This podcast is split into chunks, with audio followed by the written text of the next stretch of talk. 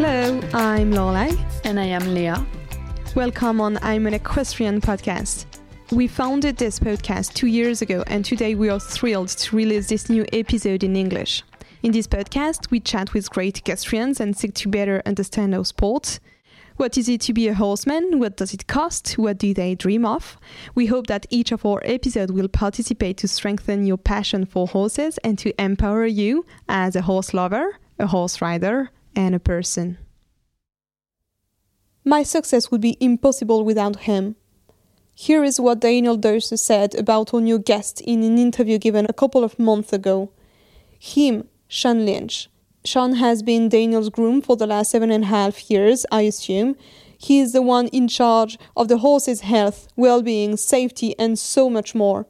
About Killer Queen, Tobago, and all of the horses he takes care of, Sean says, I'm their man. Being their man means being on the front line day after day, being the one who observes, who cares, who does all the morning and night checks, who decides who drives, who rides.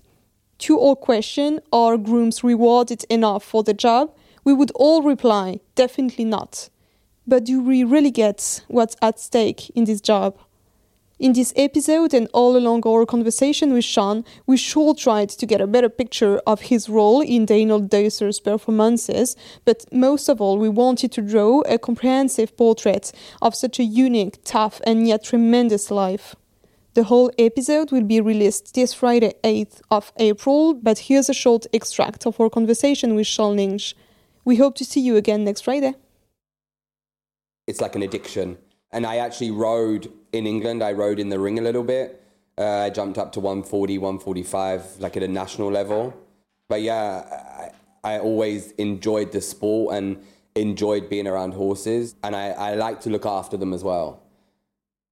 And actually, to work for someone like Daniel is it's like a dream. It's like a dream come true when you think about it. When you watch, you know, you watch the TV when you were younger and you see Ludger Beerbaum, Marcus Ehning, Daniel Deusser, all these big people, and now these big people are part of our family. You know, I was there when Ludger retired from the Nations Cup sport. It was a quite an emotional win in Barcelona there, and it's something.